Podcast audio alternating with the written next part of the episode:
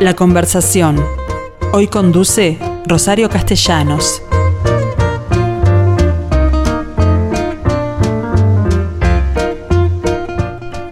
Hola gente, es jueves, así que una vez más, aquí me tienen junto a ustedes.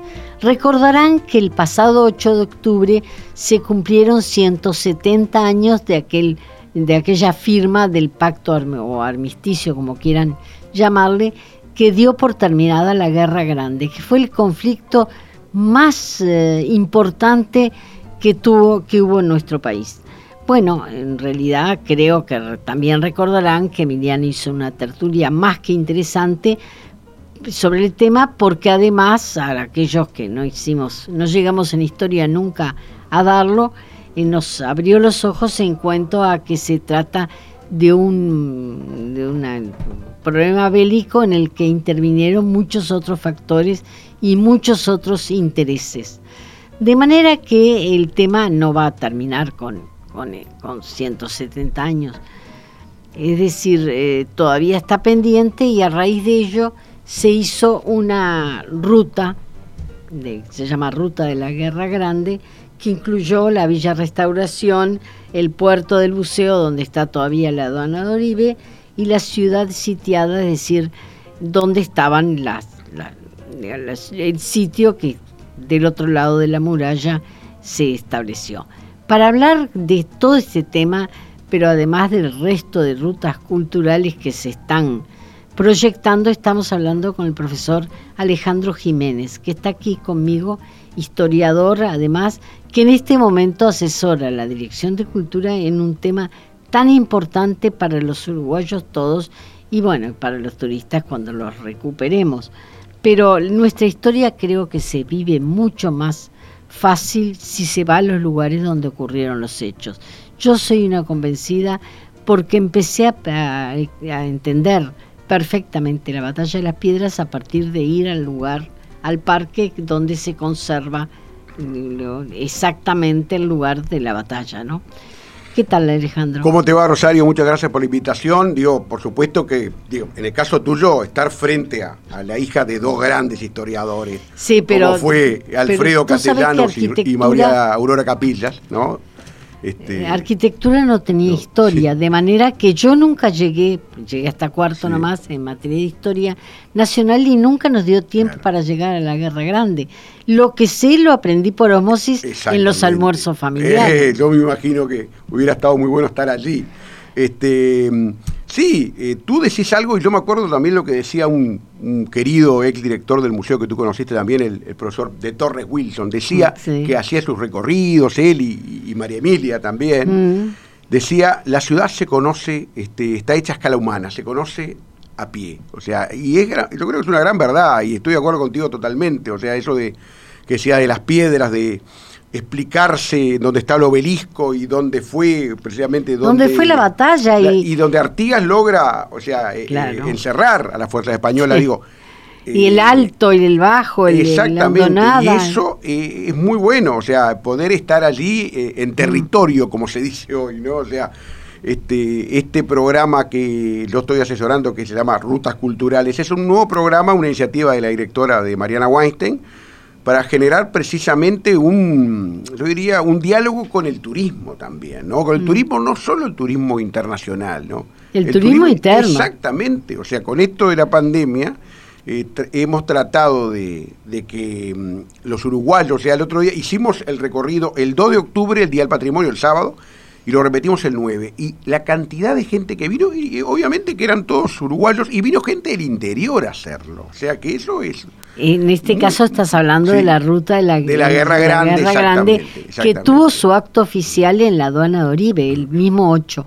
Exactamente, el, el, 8 Yo no sé cuántos saben que la aduana de Oribe era el lugar donde que, utilizó el, gobierno sitiador, el el de Oribe, para proveerse de, todo lo que necesitaba Bella Restauración. Era, el, era el puerto, o sea, ayer había, había un sistema, con nosotros trabajó la arquitecta Astrid Sánchez, que ella tiene hecho una maestría en patrimonio con el tema campo sitiador, y ella habla más que del campo sitiador, de un sistema sitiador. O sea, él, ella dice, el Cerrito, que era el centro político militar, con las chacras del Miguelete, en donde muchos de los hombres del Cerrito se fueron a vivir, ¿no? Más Eh, allá de que la gente mm, propietaria era mm, casi toda mm. partidaria de Oribe, ¿no? Exactamente, muchos fueron para allí. Después, conectado por lo que llamaba el camino del campamento, hoy eh, eh, Cerrato, que, la vieja industria también, o sea, campamento el más viejo, industria y después Cerrato, eh, la llegada a eh, la Villa de la Restauración, ¿no? Mm. Este, el antiguo pueblo del Cardal, caserío del Cardal, en donde allí estaba la parte económico administrativa, ¿no? Allí estaban los molinos muy cerca, ¿no? Que es la Unión, Sí, la Unión, que después, nombre que también tiene que ver con el fin de la guerra, la Unión precisamente, y de ahí, por el camino del comercio, nombre ese sí, absolutamente testimonial, llegar eh, a lo que es eh, la aduana. Oribe. La aduana Oribe, puerto del buceo, aduana Oribe, eh, en donde, bueno, y nosotros este, también, por supuesto, quisimos completar haciendo un circuito dentro de la ciudad sitiada, ¿no? Arrancando en el sur, Cubo del Sur, eh, Templo Inglés, luego eh, Teatro Solís, que si bien es posterior, se empieza a pensar durante la Guerra Grande. Bueno, ¿no? queda suspendido. Queda ¿no? suspendida su Ya había comenzado su construcción. Exact- exactamente. Luego eh, vamos a lo que es el Puerto Viejo, ¿no? En donde allí, allí en Piedras y 33, el monumento a Garibaldi, eh, y por supuesto después Casa de Rivera, con las historias de Rivera yendo y viniendo, ¿no? Hay que acordarse que Rivera fue expulsado, después volvió, después otra vez expulsado por los doctores de la defensa. Plaza Zavala. Y se estableció en Durazno. Eh, ahí está. Donde Y tiene otra clase. Luego, el, eh, en la Casa Garibaldi como punto final. O sea, es un recorrido de unas cinco horas aproximadamente. Muy, muy bueno en el sentido de que, eh, por supuesto, tenemos el debe. Ahora en un rato tengo una reunión justo con la gente del municipio de que nos comunicó diciendo no puede ser que el cerrito quede afuera. El tema del cerrito es que eh, hoy en día no hay restos materiales visibles. Está la iglesia que es de un siglo después, del año 1938. Pero hay una iglesia en cerca del Miguelete. en Paso. Molino, esa es de la época y De precisamente estamos pensando un circuito con... eh, eh, San la- Agustín no se llama. eh, no, es este... no, San Agustín No, es la no, era- esa era de la. Unión, ¿no? Este, eh, Bueno, no importa. más que nada no- pensar en esa iglesia de Paso Molino, que es así, es original, Sí. y luego alguna de las, de, las, de las quintas, por ejemplo, la quinta de la Rañaga, que es hoy la sede de Cambau, por ejemplo. Sí. Esa es una, no, no, obviamente no tiene el Está mismo aspecto, reformado. Está reformada, Pero los árboles son los de Sin los que duda, plantó porque la ahí, Rañaga. ah, exactamente, ahí hay que ver,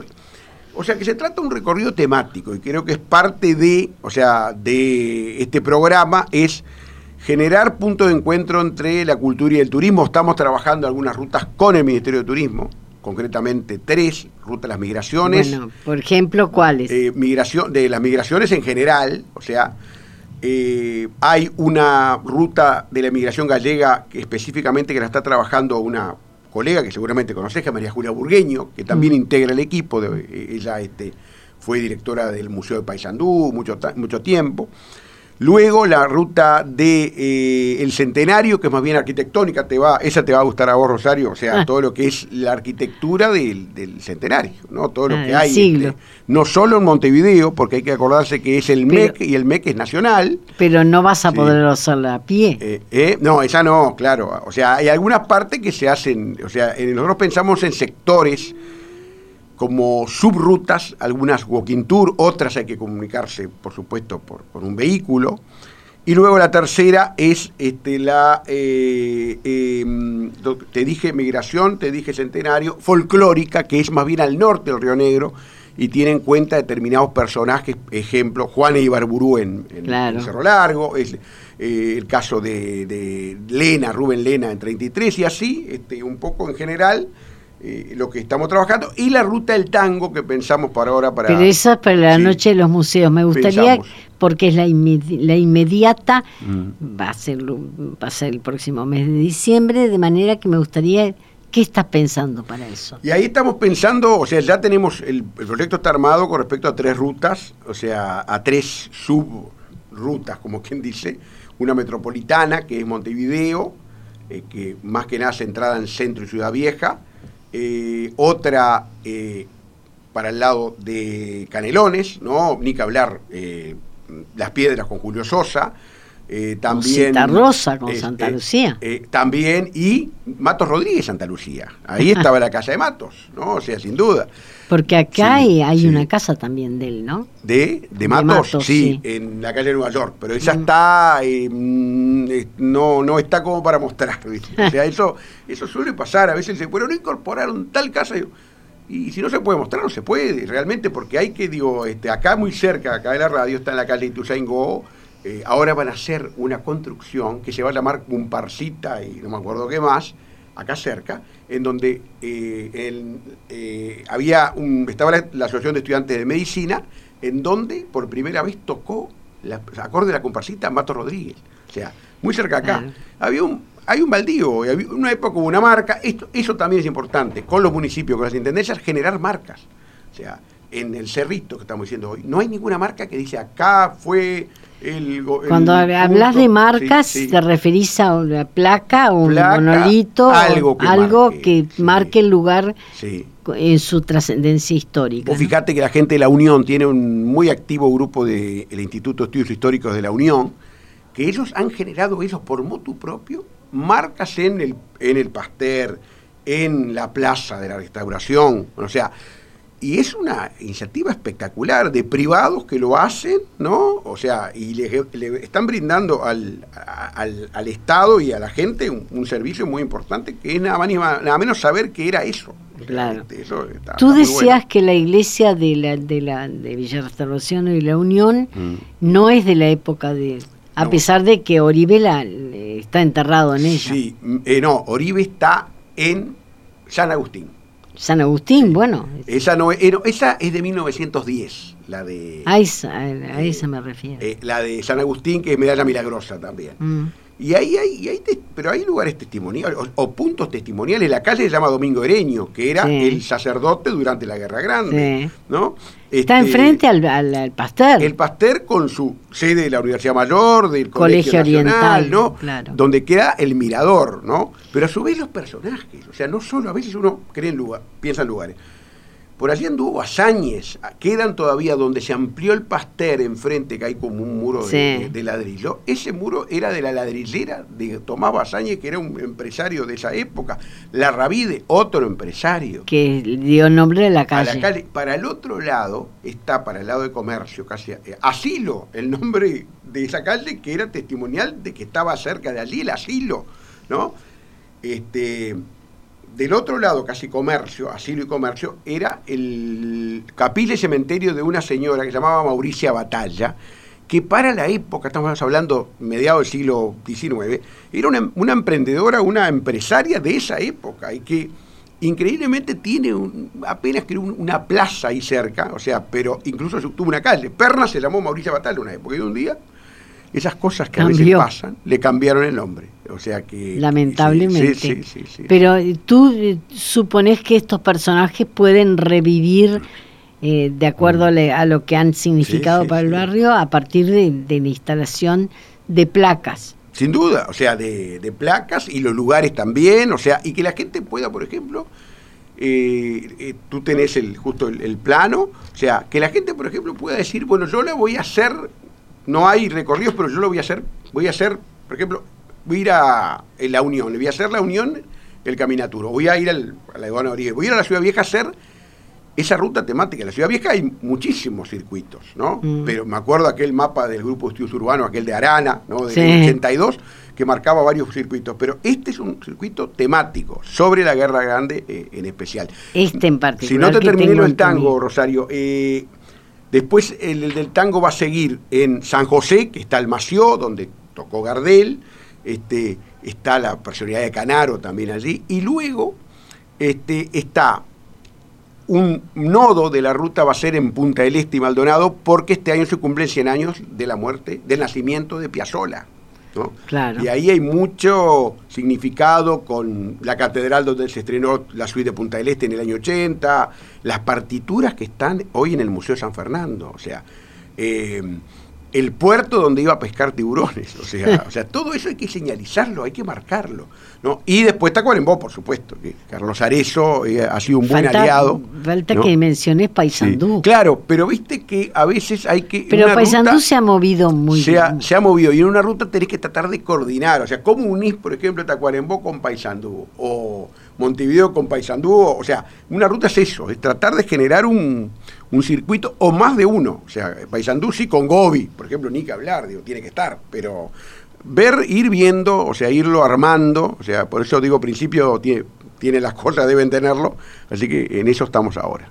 Bueno, empecemos por el cerrito. que exactamente, exactamente. Y después tenemos un par de proyectos más que te cuento rápidamente, uno se llama de arte cartográfico, que es la, confección de mapas de las capitales departamentales, mapas conceptuales mapas históricos, pero también lo que sé, artísticos, o sea, eh, no tengo ninguno acá, después te los, te los, te los arrimo.